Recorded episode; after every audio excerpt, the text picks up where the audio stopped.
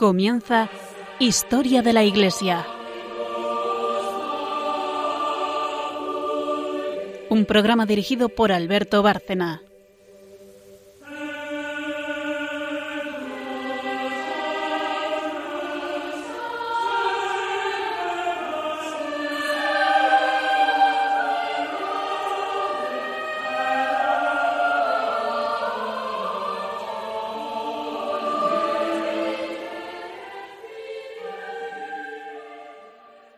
Buenas noches, oyentes de Radio María y de Historia de la Iglesia.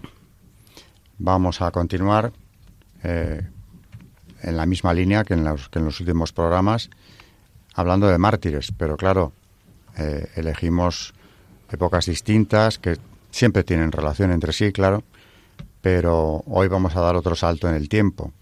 Si en el último programa hablábamos de los mártires del Japón, Hoy nos vamos a ir a la Revolución Francesa, o sea que nos vamos de los siglos XVI y XVII, que fue cuando ocurrió lo del Japón, al XVIII, a finales del siglo XVIII. Buenas noches, oyentes de Radio María. Por tanto, vamos a seguir con mártires, pero antes de empezar, buenas noches, María Ornedo. Buenas noches. Y buenas noches, Carmen Turo de Montis. Buenas noches a todos.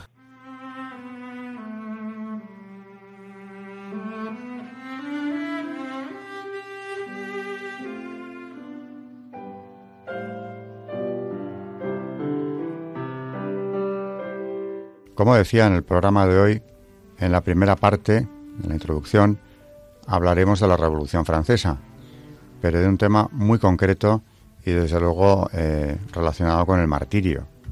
Eh, Carmen nos va a introducir en el tema de las 16 carmelitas asesinadas eh, durante la Revolución, las carmelitas de Compiègne, que fueron guillotinadas precisamente por odio a la fe. Es una historia que se ha dado a conocer por la literatura, pero también por el cine. Y antes de seguir les recomiendo a todos eh, muy vivamente que vean la película. Diálogo de Carmelitas, como habrán adivinado algunos, que quizá pues más de los que de los que parecerán visto, es una película ya antigua, pero que se puede ver con, con bastante facilidad hoy en día. Y yo recomiendo mucho porque ahí queda reflejado admirablemente el espíritu de los mártires. Pues de este grupo de carmelitas, eh, que no son personajes de ficción, por más que hayan sido llevadas a, la literatura y al cine, nos va a hablar Carmen y luego seguiremos hablando de, del tema relacionado con, la, con el martirio de ellas, con la Revolución Francesa, que da para mucho, para mucho que hablar y también para más de un programa, desde luego. Pero hoy, ya que seguimos con la estela de los mártires, Vamos a empezar con ellas. Las 16 carmelitas mártires que sirvieron como, como base o como argumento eh, a la película de Diálogo de Carmelitas.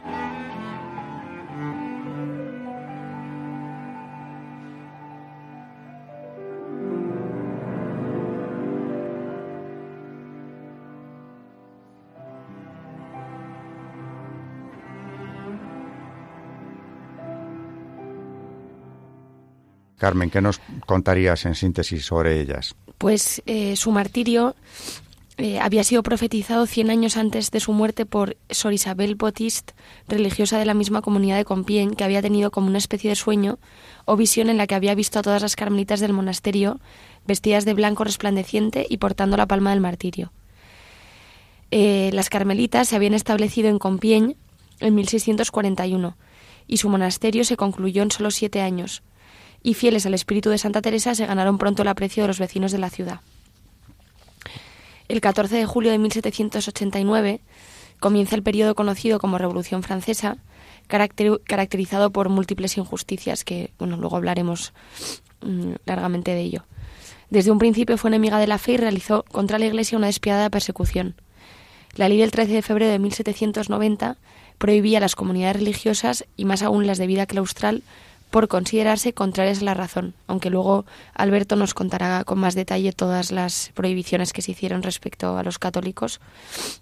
Eh, la comunidad de estas monjas estaba formada por 17, hermana, 17 hermanas.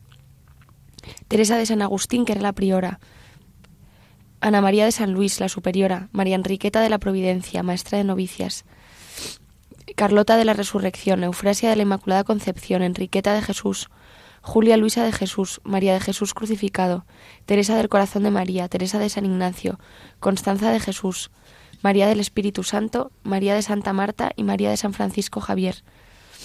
Catalina y Teresa Suagón, que vivían en la portaría, manteniendo el contacto del exterior con las monjas. Aunque son 17, solo 16 fueron mártires, pues la Madre María de la Encarnación anterior priora se hallaba fuera del monasterio cuando fueron apresadas. El 4 de agosto de 1792 fueron combinadas a abandonar los hábitos y el monasterio. Antes firmaron el juramento de libertad e igualdad por miedo a la deportación y pensando que todo sería temporal. Los revolucionarios pretendieron liberarlas de aquella vida de superstición y sometimiento, contraria a la libertad y sumergida en algo tan inútil como la oración. Ninguna de ellas quería aquella libertad, impuesta. Todas ya habían elegido libremente mucho antes de que aquellos liberales pensaran por ellas. Hasta el 14 de septiembre de 1792 pudieron llevar una vida comunitaria en relativa calma. Incluso celebraron los votos de la hermana conversa María de San Francisco Javier, los últimos celebrados antes del martirio. Igualmente celebraron elecciones, recayendo los cargos de priora en la Madre Teresa de San Agustín, que eligió como superiora a Ana María de San Luis y como maestra de novicias a María Enriqueta de la Providencia. La priora, al arreciar la persecución y martirio de los religiosos seglares, tuvo la inspiración de hacer un voto de ofrecimiento como víctimas al Sagrado Corazón de Jesús, ofreciéndose para aplacar, aplacar la cólera divina y para que la paz volviera a la Iglesia y a Francia. Reunió momentáneamente a las demás religiosas y externas y todas aceptaron menos las dos más ancianas, Sor Gabriela y Sor Carlota, aunque solo en un primer momento, pues luego hicieron el voto igualmente que renovaban cada día. Ante la inminencia de la exclaustración, la priora había buscado cuatro casas de católicos leales, donde pudiera seguir en contacto con las monjas y de alguna manera vivir como carmelitas. Desde que se había decretado el masónico culto a la diosa razón, las demás expresiones de culto fueron prohibidas, incluso en el ámbito privado. Por eso las imágenes, oraciones y la Santa Misa eran objetos y gestos perseguidos y causantes de ser acusados de alta traición y pagar con la vida. Pasado un tiempo, la priora Teresa de San Agustín propuso a sus hermanas hacer nuevamente una estricta vida conventual, como si no hubiesen sido exclaustradas. De este modo, y pese a estar en distintas casas, vivieron a la obediencia de su superiora. El 20 de junio de 1794, en Compiègne, se celebró un festival de exaltación del Ser Supremo, en la iglesia de del Santiago Apóstol, ya desacralizada en noviembre de 1793 y convertida en un templo de culto de la razón. Ese mismo junio, en medio de este ambiente anticatólico, luego de dos años de exclaustradas, la vida oculta que llevaban las carmelitas con relojes regulares, su nula aparición en las calles, salvo para visitarse y alentarse, su silencio, alertaron a las autoridades jacobinas de que podrían estar viviendo aún religiosamente las denunciaron al Comité de Salud Pública y fueron apresadas y acusadas de conspiración, reuniones ilícitas y correspondencia con, contrarrevolucionarios. Este de inmediato hizo registrar los domicilios de las religiosas y se incautaron pruebas de la vida conventual, como eran diversos objetos devocionales, por ejemplo, una estampa del Sagrado Corazón, cartas y escritos. Se redactó entonces un informe donde explicaban que las ciudadanas religiosas, burlando las leyes, vivían en comunidad, y que tramaban en secreto el restablecimiento de la monarquía y la desaparición de la República. Se las detuvo pues, y se las encerró en el monasterio de la Visitación, que entonces era usado de cárcel. En su encierro, ellas acordaron retractarse del juramento revolucionario, prefiriendo mil veces la muerte a ser culpables de un juramento así, y tal resolución las llenó de serenidad, alivio y fuerzas. Por ello, cuando se les exigió que firmaran de nuevo el juramento revolucionario, esta vez dijeron que no, Aquello a ojos de los revolucionarios era abogar por el retorno de la monarquía y el dominio católico, y fueron halladas culpables de conspirar contra la revolución.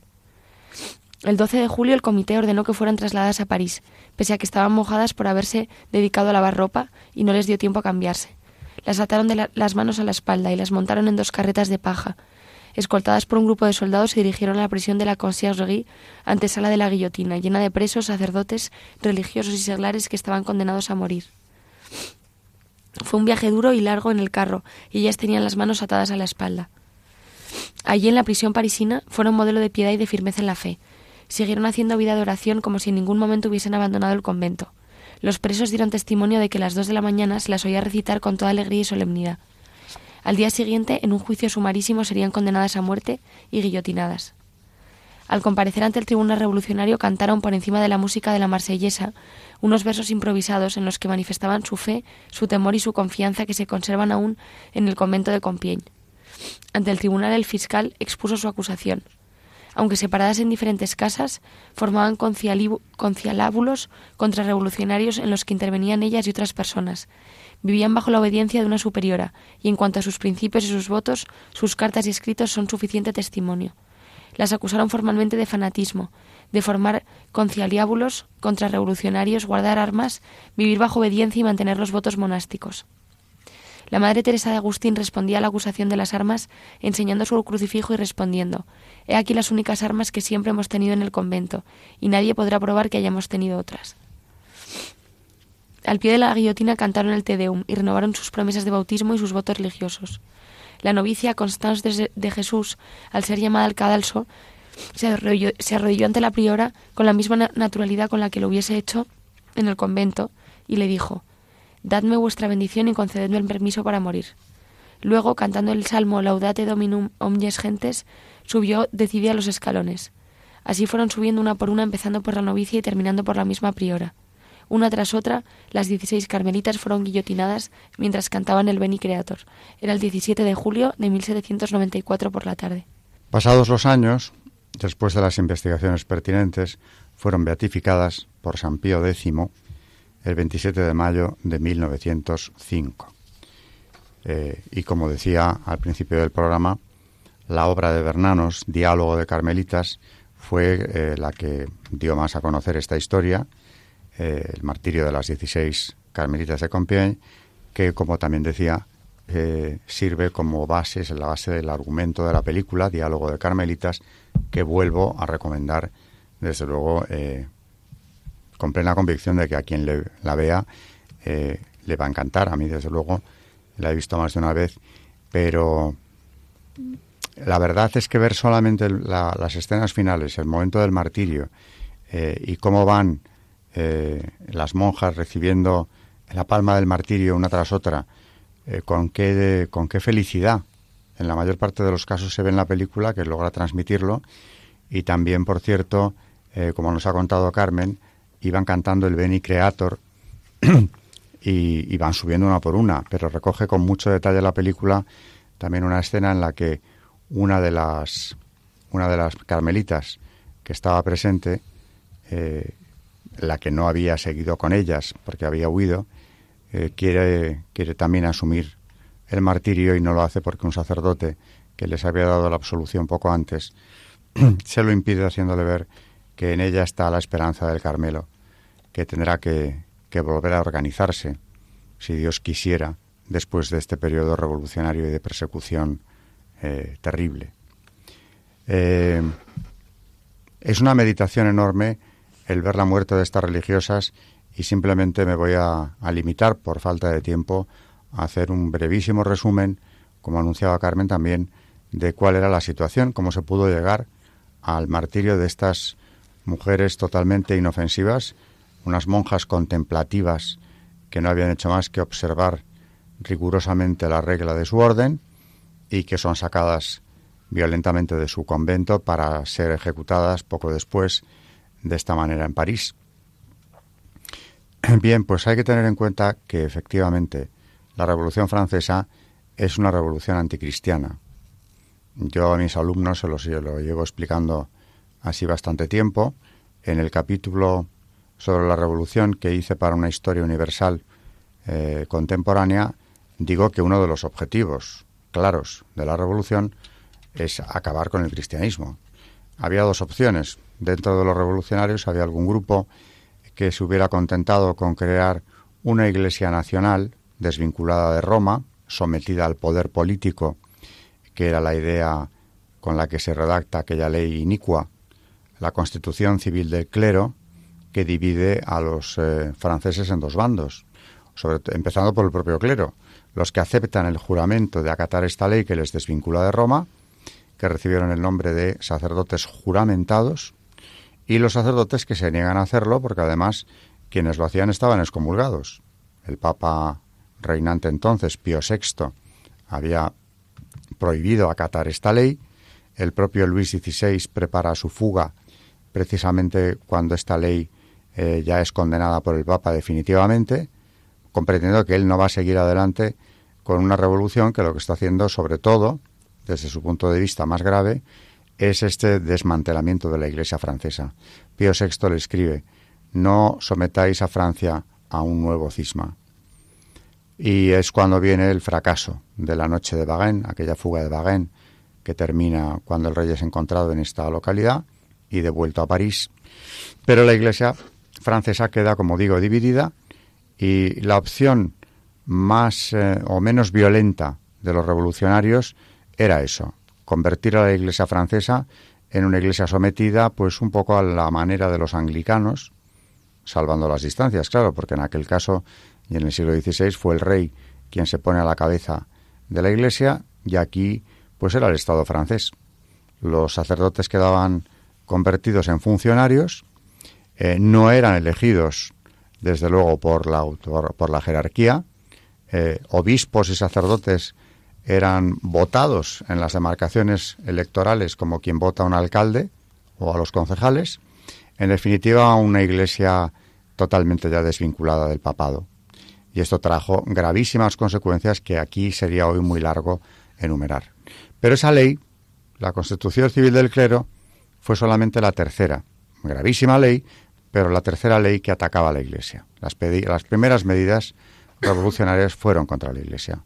En primer lugar, ya en enero, eh, perdón, en el otoño de 1789 se, se aprobó la ley por la que todos los bienes del clero eran nacionalizados, incautados sin ninguna indemnización, con un decreto de exclaustración también que obligaba a las órdenes abandonar estos conventos, que pasaron a ser en ocasiones la sede de los nuevos clubs revolucionarios, como el de los jacobinos, que se llamaba así, porque había sido el convento de San Jaime, de París. Eh, la siguiente ley disuelve el clero regular. Este es el modelo que se va a seguir luego en las revoluciones liberales en España y resto de países eh, europeos que fueron siguiendo los mismos pasos de la Revolución Francesa. Por eso estas monjas, como nos ha dicho Carmen, estaban ya fuera de la legalidad, porque sus conventos, o el convento de ellas en concreto, era ya propiedad del Estado y porque la orden de exclaustración las habría puesto en la calle eh, desde hacía ya por lo menos algunos meses. Por lo tanto, mm, habían perdido de la noche a la mañana, eh, bueno, su propia esencia, en el sentido de que ya no eran eh, una orden contemplada por el Estado, antes al contrario, estaban prohibidas, y luego ya sobre ellas cayeron acusaciones en el periodo siguiente mucho más graves. Nos decía Carmen que, por ejemplo, se las acusa eh, en el último, en el proceso que les lleva a la muerte, se las acusa de conspiradoras. También se las acusó de fanatismo, que era un cargo muy común en la Francia de la Convención y por el cual fueron ejecutadas muchísimas personas por el mero hecho de esconder sacerdotes, como veíamos aquí hablando de los anglicanos. Ellas eran fanáticas eh, se habían negado a, ser secularizadas, seguían intentando llevar una vida religiosa, es decir, conforme a su regla carmelita, aunque ya habían sido arrojadas de su convento, y además eh, mm, un pequeño detalle pero muy revelador, como nos ha dicho Carmen también, se les hallaron estampas del Sagrado Corazón de Jesús. Y eso, claro, era un dato más que las hacía sospechosas. Ya solo por eso, eh, en algunos casos, otros franceses encontraron la muerte por encontrarles en su casa objetos religiosos, crucifijos o algún otro detalle que ya iremos viendo porque hoy, como digo, el tema es tan amplio, el de la revolución, que es inabarcable. Pero ya posteriormente, cuando ya son ejecutadas, se había establecido, como también Carmen nos ha dicho, el culto al Ser Supremo y a la diosa razón. Es un culto de corte masónico clarísimo. Ese Ser Supremo es eh, desde luego equiparable al gran arquitecto del universo de la masonería. La Iglesia era ya perseguida eh, a nivel de toda Francia, sin excepción. y claro, pues eh, evidentemente ellas, como tantos sacerdotes, como tantas religiosas en Francia, encontraron la muerte. En su caso, lo que ocurre es que es un, un proceso que se ha conocido bien, porque ya en su día esta ejecución pública fue seguida eh, en la plaza pública por, mucha gente, por muchos espectadores, y porque luego la literatura y el cine, como digo, han inmortalizado eh, la figura de estas religiosas. y en cualquier caso fueron beatificadas en su conjunto ya en los principios del siglo XX por el Papa San Pío X. Este era el contexto en el que hayan la muerte estas religiosas y seguiremos comentando el martirio de las mismas pues en la siguiente sección. Bueno, la siguiente no, pero después de esta, porque primeramente hablaremos del santo o santos que Carmen nos trae hoy a colación y posteriormente ya en el espacio dedicado al magisterio de la Iglesia, pues hablaremos nuevamente de ellas en relación con las virtudes de las que María nos va a hablar hoy.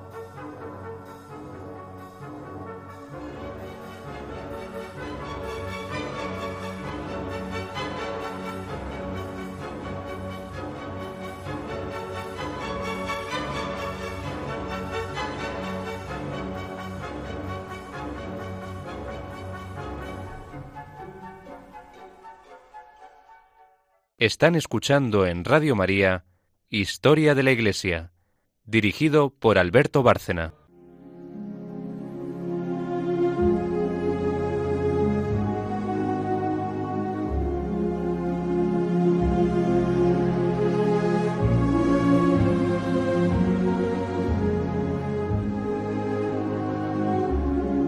Santos en la historia de la Iglesia.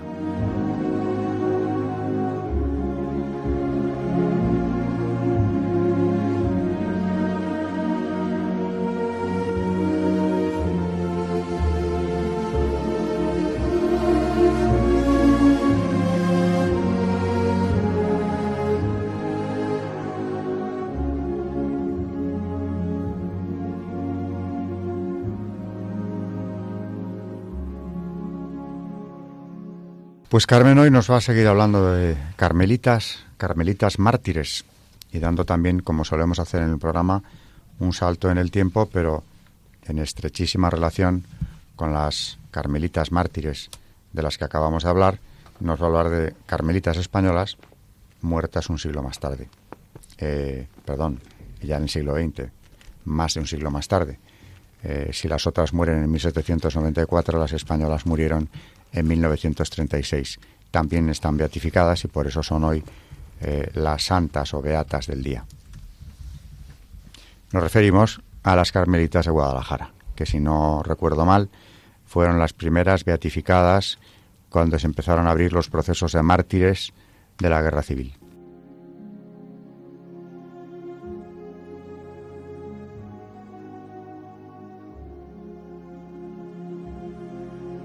Pues hoy vamos a hablar de las seis carmelitas eh, descalzas mártires en la guerra civil, eh, que fueron, como ahora vamos a contaros, eh, humilladas, torturadas, violadas y vejadas durante la guerra civil por odio a la fe. la primera de ellas es la Beata María Pilar de San Francisco de Borja, que nació en Tarazona el 30 de diciembre de 1877. Al bautizarla le pusieron por nombre Jacoba.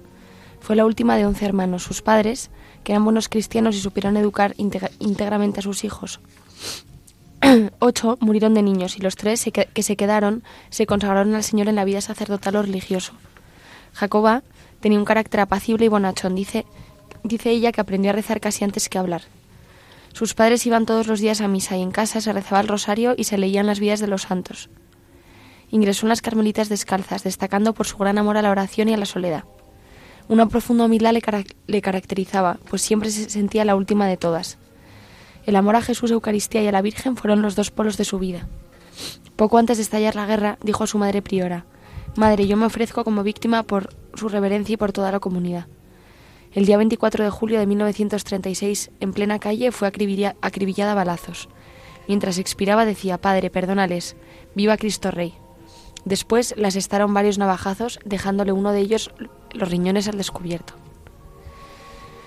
Luego las beatas la Beata Teresa del Niño Jesús y de San Juan de la Cruz, que nació en Mochales, Guadalajara, el 5 de marzo de 1909. Al bautizarla le pusieron por nombre Eusebia. Sus padres se llamaron Juan y Eulalia. Sus mismos hermanos han contado el ambiente de piedad cristiana que se respiraba en su hogar. Se rezaba el rosario en familia. Sus maestras y compañeras describen a Eusebia como un ejemplo de niña y de joven. Cuando tan solo contaba 12 años ya hizo dos votos que tanto influirían en su vida posterior, el voto de castidad y el de esclavitud mariana. Varios caminos se abrieron ante ella. No era fácil elegir, pero una vez solucionadas las dificultades, saltó de alegría cuando el día 2 de mayo de 1925, a sus 16 años, atravesaba las puertas del Carmelo Descalzo de Guadalajara. Las notas distintivas de su espiritualidad eran gran espíritu de trabajo, humildad, sencillez, amor, a Jesús y a María y celo misionero.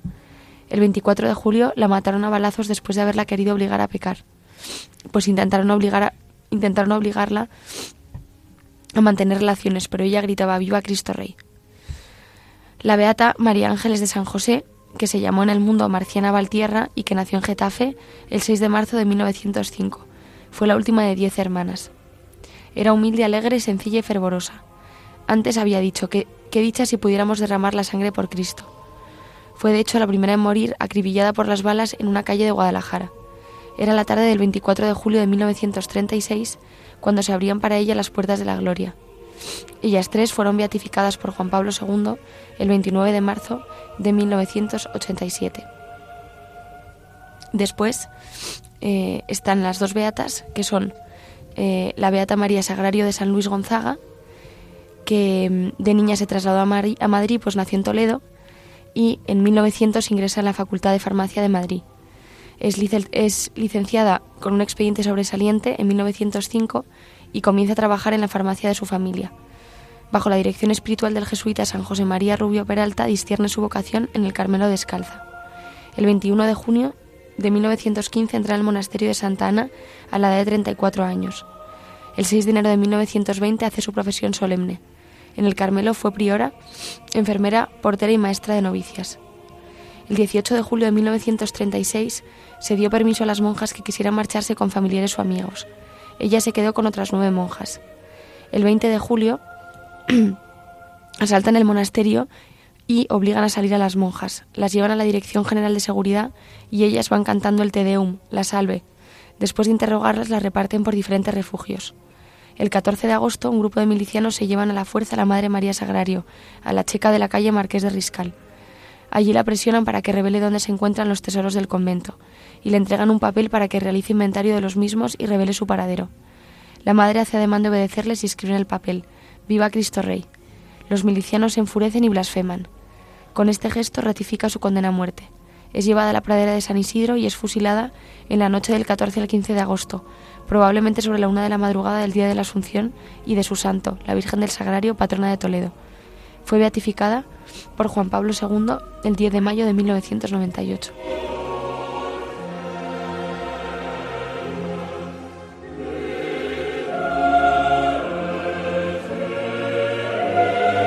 Bueno, pues hay muchos paralelismos entre, entre las carmelitas francesas y las españolas, aparte ya del hecho de que perteneciesen a la misma orden. Pero mientras estaba oyendo a Carmen ahora contar el caso de las, de las mártires de Guadalajara, eh, me han recordado muchos, muchos de los aspectos de su muerte a, la muerte de las de Francia, ¿verdad? Por ejemplo, el cómo iban cantando también ellas detenidas, eh, cómo habían hecho voto de ofrecerse precisamente eh, por la salvación de, de, otros o de otras personas eh, con su muerte. En definitiva, habían ofrecido su muerte y, y van con la misma alegría al martirio. Y además, por supuesto, claro, no se plantea la cuestión de, de que hagan apostasía. Es, si cabe, pues todavía más brutal la que recibieron las de Guadalajara, porque vino acompañada de vejaciones y de malos tratos terribles antes de, antes de su muerte. Y además, como hemos visto, en el caso de las primeras, no hubo ni siquiera ese simulacro de juicio, que bueno, pues era un simulacro, como acabo de decir, que tuvieron las de Francia. De manera que es una meditación el caso de unas y de otras. ¿Queréis decir algo más sobre las carmelitas de, de Francia o de, de, aquí, de Guadalajara? O pasamos, y así no, pues a, a la siguiente sección, en la que María hoy nos va a hablar de virtudes teologales, pero en relación con una muy concreta, que por supuesto une o comparten todas estas santas de las que hemos hablado.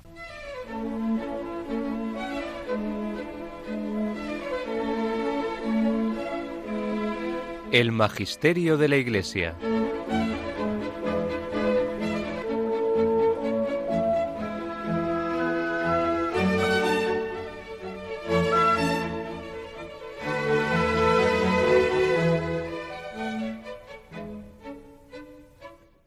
Todos estos programas de mártires a mí me impresiona muchísimo.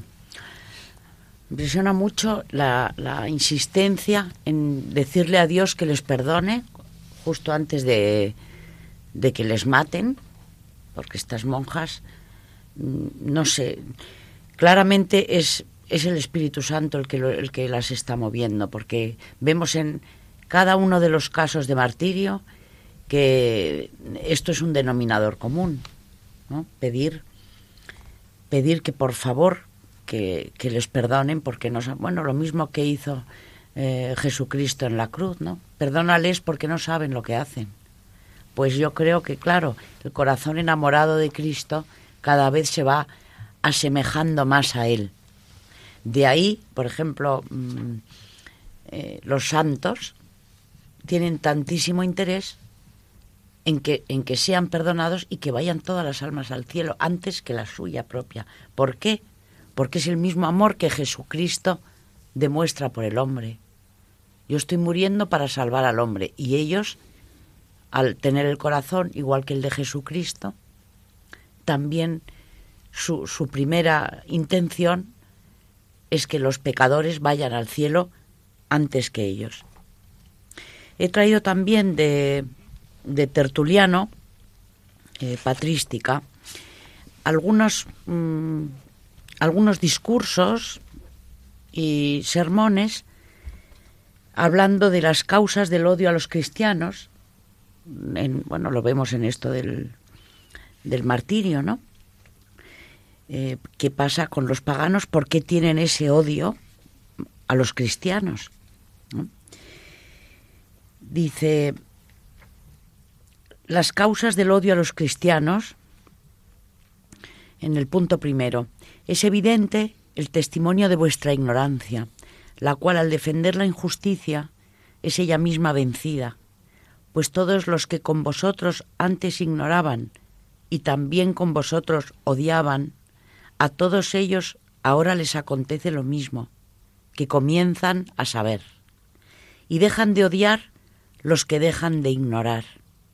Es más, se hacen ellos mismos lo que odiaban y comienzan a odiar lo que antes habían sido. Así pues, os quejáis de que el número de cristianos aumenta a diario. Vociferáis diciendo que se han apoderado de la ciudad, que hay cristianos en los campos, en las aldeas, en las islas. Os doléis de que personas de todo sexo, edad y dignidad se han pasado al otro bando como si fuera un desastre. Y por eso mismo no os animáis a considerar que algún bien escondido habrá en ello, pues no se desea conocer con rectitud ni es agradable experimentar de cerca la sospecha. Solo en este caso la curiosidad humana se ha ofuscado. Deseáis ignorar lo, lo, que otros se alegran de haber encontrado. Preferís desconocer, porque ya habéis concebido el odio, como si estuvierais seguros de que no odiaríais si supierais. Pero si no se encuentra ninguna causa del odio, será bueno apartarse de la injusticia cometida. Y si por el contrario se encuentra una causa, nada se le restará al odio, porque entonces se añadirá el conocimiento de la verdad a la justicia, a no ser que avergüence retractarse o dé pereza excusarse. Sé perfectamente con qué argumentos soléis contestar al testimonio de nuestro crecimiento. No porque muchos se conviertan a una cosa y ésta los arrastre, se juzga que es buena. También yo he conocido el cambio de intención a las malas costumbres. ¿Cuántos son los desertores de la vida buena? ¿Cuántos los tránsfugas hacia el mal? Muchos, incluso la mayoría, de buena fe, conforme se acerca el final de los tiempos. Sin embargo, esta comparación es poco ordenada, pues a todos les consta el mal, de tal manera que no se atreverán a defenderlo en lugar del bien, incluso aquellos que se aproximan a aquel y pasan del bien al mal. En consecuencia, tratan de esconderse, evitan aparecer en público, apresados tiemblan, acusados niegan. Cuando son torturados, no siempre o fácilmente confiesan, mas ciertamente cuando son condenados se entristecen. Tienen temor para con sus torpezas, para sus impiedades vergüenza. Se demuestran a sí mismos lo que eran y achacan al destino su paso de la inocencia a la mala conciencia. No admiten que el mal sea suyo, puesto que no lo pueden negar. Pero los cristianos, ¿por qué se comportan así? Ninguno se avergüenza, ninguno se arrepiente, salvo de su vida pasada. Si uno es delatado, se alegra. Si es detenido, no se resiste. Si es acusado, no se defiende. Si es interrogado, confiesa. Si es condenado, se alegra. ¿Qué mal es este en el que la naturaleza del mal desaparece? Es increíble cómo hace la comparación entre los cristianos y los que no lo son.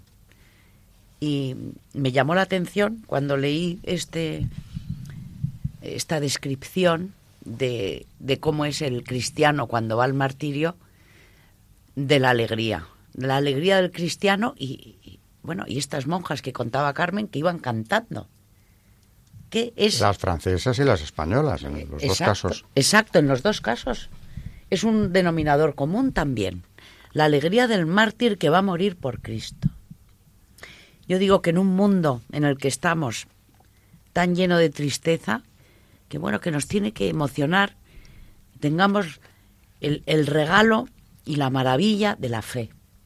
Y pensar que en algún momento de nuestra vida a lo mejor podemos dar la vida por Cristo y que, y que tenemos que estar alegres porque estemos seguros de que la alegría no nos va a faltar, como no le ha faltado a ninguno de ellos. Fíjate, es que estamos hablando de Tertuliano hablando un discurso a los paganos. Tertuliano. Y fíjate en qué siglo estamos hoy. Y estamos igual. Esto, el, el ser humano no ha cambiado. Eh, en un programa de radio ayer, eh, hablando de este tema, de los mártires también, ¿no? de, la cristofobia, eh, salió el tema de por qué, el por qué. ¿Por qué ese odio a, a Cristo, al cristianismo? y yo lo dije como lo pensaba en ese momento. El odio viene de una razón muy clara, porque en el cristianismo está la verdad. Porque uno de los contertulios decía que por qué con otras religiones no se ve esa reacción eh, terrible, ¿no? Eh, furibunda que, hay contra el cristianismo. Digo, pues porque es la guerra de las dos ciudades. Y en el cristianismo está la verdad. Y eso eh, quienes sirven al maligno lo saben, lo identifican, lo reconocen perfectamente. Si no, otra explicación humana no puede darse, porque, vuelvo a insistir, más inofensivas que las carmelitas descalzas, dedicadas a la oración y a la contemplación encerradas en sus monasterios, es imposible encontrar. Y que eh, movieran a esos hombres a tratarlas de esa manera, con ese odio, unas mujeres indefensas que tenían esa trayectoria y ese modo de vida, pues solamente puede estar el mal. Y no es el único caso. Cuando nos hemos acercado muchas veces ya aquí en este programa a, a los casos de mártires, pues siempre o muy frecuentemente vemos ese odio preternatural que no tiene explicación. Sí, así es. Yo veo que eh, mártires y mártires y mártires, no sé si eh, en algún momento podremos, yo creo que claro, no, no, no lo podemos contar, ¿no, Alberto? ¿Qué cantidad de mártires ha tenido la Iglesia? Serían, serían muchos años, tantos como los que llevamos quizá con el programa para poder hablar de todos los mártires y aún así nos quedarían muchos. Porque cuántos mártires hay que no se conocen. Solamente ya hablando de las primeras persecuciones en tiempos de Roma, pues es imposible hacer un o dar un número exacto o medianamente aproximado de cuántos hubo. Por eso en algunos de los de las crónicas de los mártires se hablan de Santa Engracia y sus compañeros mártires, porque ha quedado en memoria de una o de un grupo en concreto, y, pero se sabe que fue o sufrió el martirio junto con otros muchos. Pero es que de esos muchos, en ocasiones no tenemos ni el nombre. Y bueno, eso por parte de los de los que les mataban ese odio eh, inexplicable humanamente, ¿no? Pero en el en la motivación de los que sufren el martirio están las virtudes teologales. Y tenemos por encima de todo, a la hora de, tratar de entender esto, algo que ya has dicho tú ahora, ¿no? la fe, esa seguridad que les da, esa alegría que les da, que es propia de quienes tienen con ellos la fe, quien tiene como modelo a Cristo. Bueno, pues como última parte del programa es Magisterio de la Iglesia, empezamos el otro día en el último programa hablando de la caridad y hoy vamos a hablar de la fe. Las virtudes teologales, que son fe, esperanza y caridad, son potencias operativas por las que el hombre se ordena inmediatamente a Dios, como a su fin último sobrenatural. Dios es en ellas objeto, causa, motivo y fin. La fe radica en el entendimiento. La esperanza y la caridad tienen su fundamento natural en la voluntad. Ellas son el fundamento constante y el vigor de la vida cristiana sobrenatural. La fe cree y creer es acto del entendimiento, que asiente a las verdades divinas bajo el impulso de la voluntad, movida por la gracia de Dios.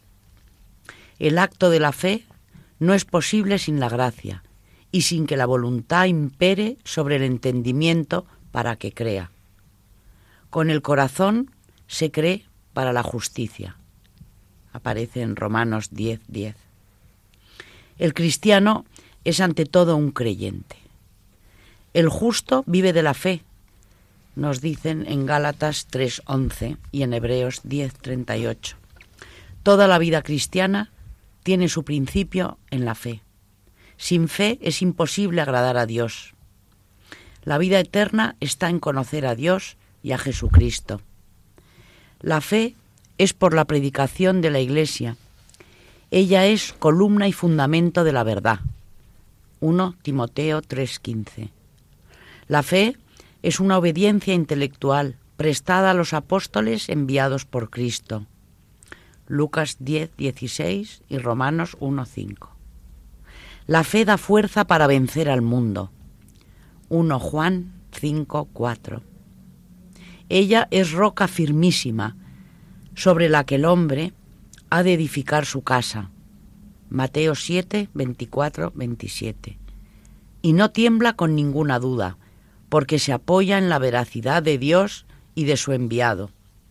Los que han recibido la fe bajo el magisterio de la Iglesia no pueden jamás tener causa justa para cambiar o poner en duda esa misma fe. La fe, dice el Catecismo de la Iglesia, en su punto 18-14, es la virtud teologal por la que creemos en Dios y en todo lo que Él nos ha dicho y revelado, y que la Santa Iglesia nos propone, porque Él es la verdad misma. Por la fe, el hombre se entrega entera y libremente a Dios. Por eso el creyente se esfuerza por conocer y hacer la voluntad de Dios. El justo vivirá por la fe. Vemos en Romanos 1.17. La fe viva actúa por la caridad.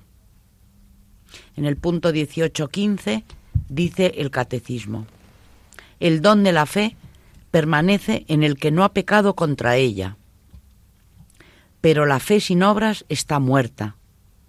Privada de la esperanza y de la caridad, la fe no une plenamente el fiel a Cristo, ni hace de él un miembro vivo de su cuerpo. El punto 18-16 dice, el discípulo de Cristo no debe sólo guardar la fe y vivir de ella, sino también profesarla, testimoniarla con firmeza y difundirla todos vivan preparados para confesar a Cristo delante de los hombres y a seguirle por el camino de la cruz en medio de las persecuciones que nunca faltan a la Iglesia. El servicio y el testimonio de la fe son requeridos para la salvación. Todo aquel que se declare por mí ante los hombres, yo también me declararé por él ante mi Padre que está en los cielos, pero a quien me niegue ante los hombres, le negaré yo también ante mi Padre que está en los cielos. Mateo 10, 32, 33. Fuertes palabras las del Evangelio de Mateo, estas últimas. ¿eh? Quien se declare por mí, yo me declararé por él, pero quien le niegue. Y también yo creo que nos da mucho ánimo esas, esas palabras, porque muchas veces lo piensas, ¿no? La gente que, bueno, hoy en día se, se ríen de ti y de, y de tu fe, y de tu fe, y de que, bueno, que qué cosas dices y yo no las comparto y yo no entiendo cómo te puedes creer esto y lo otro. Y bueno, muchas veces cuando defiendes el Evangelio, yo siempre me acuerdo de esta, de esta frase, el que, el que me defienda delante de los hombres, yo le defenderé delante de mi Padre. Con lo cual yo creo que esto nos tiene que animar muchísimo a dar testimonio de nuestra esperanza en un mundo en el que le falta, ya hablaremos el próximo día de la, de la virtud de la, de la esperanza. Y una cosa eh, del catecismo que yo creo que merece la pena recalcarse, cuando has leído ahora eh, es creer en Dios, la fe es creer en Dios y en lo que nos ha dicho y revelado. O sea que esa fe, desde nuestra óptica católica, evidentemente incluye eh, aceptar su revelación, aceptar su ley y su revelación. O sea, nada más alejado de la fe católica que ese deísmo del ser supremo al que se adoraba en la revolución, del que no sabían nada ni querían saber un ser nebuloso y lejano, ¿no? Es que en el departamento de las virtudes teologales, que son las que estamos estudiando, en el punto 18-13 dice algo muy interesante el catecismo que no no tenemos que tenerlo siempre a mano porque da respuesta a cualquier pregunta que ya no solo que nos hagan los demás, sino que nos hacemos nosotros muchas veces, ¿no? Porque dice, las virtudes teologales fundan, animan y caracterizan el obrar moral del cristiano, informan y vivifican todas las virtudes morales, y son infundidas por Dios en el alma de los fieles, para hacerlos capaces de obrar como hijos suyos y merecer la vida eterna. Son la garantía de la presencia y la acción del Espíritu Santo en las facultades del ser humano. O sea, mm, claramente la fe es un regalo, es un don. Es una gracia, lo has dicho antes también, claro. Y, y bueno, yo creo que, que es algo que tenemos que pedir muchísimo. Yo me acuerdo en los ejercicios espirituales que tantas veces nombro al padre Jorge de la Cueva, qué gran jesuita y qué sacerdote que, bueno, tanto bien ha hecho y sigue haciendo, ¿no? Y decía, pedir la fe, porque los que en el cielo están mm, esperando para conceder a los hombres las peticiones, están mm, deseando, deseando que se les pida fe y que se les pidan humillaciones. Las dan corriendo. Y, y, es verdad, pides una humillación para, bueno, para ofrecerlo al Señor y se te conceden rápidamente las humillaciones. Y muchas veces hay gente que es verdad que nosotros a lo mejor no lo valoramos lo que tenemos, porque tener fe, una persona que tiene fe a una que no tiene fe, pues es un abismo. Y yo creo que tenemos que pedir, ya no solo la gente que no tiene fe, pedir fe, sino las personas que tenemos fe, pedir fe por los demás. Ya estamos viendo los mártires, estas monjitas eh, que, que en lo único que pensaban era en que perdonaran a sus verdugos. Por eso creo que deberíamos también de pedir a su ejemplo, con, con, su ejemplo, pedir fe para todas las personas. Claro, porque es pedir la voluntad de Dios. Dios que quiere que se salven todos, incluso uh -huh. esos. De manera que, claro, pedir su perdón, pues es algo que le resulta a Dios evidentemente muy grato.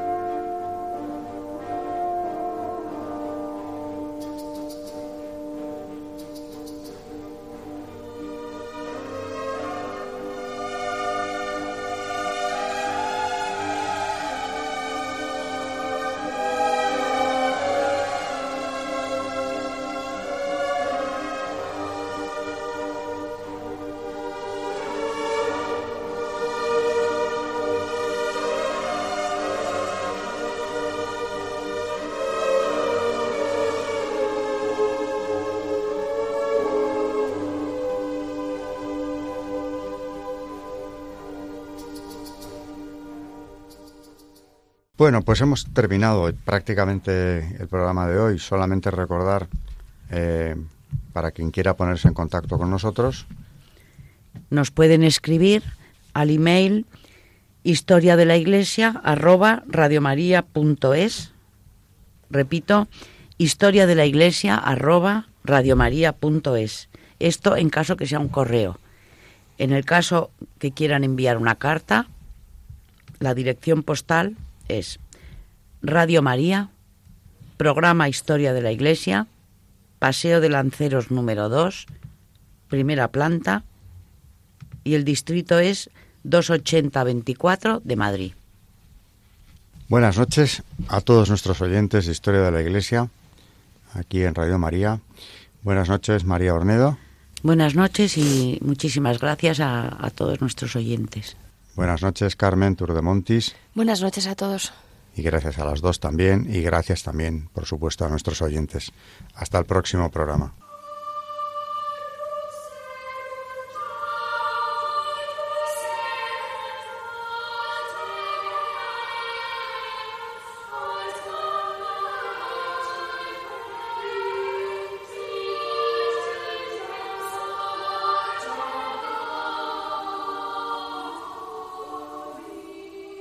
Han escuchado Historia de la Iglesia, un espacio dirigido por Alberto Bárcena.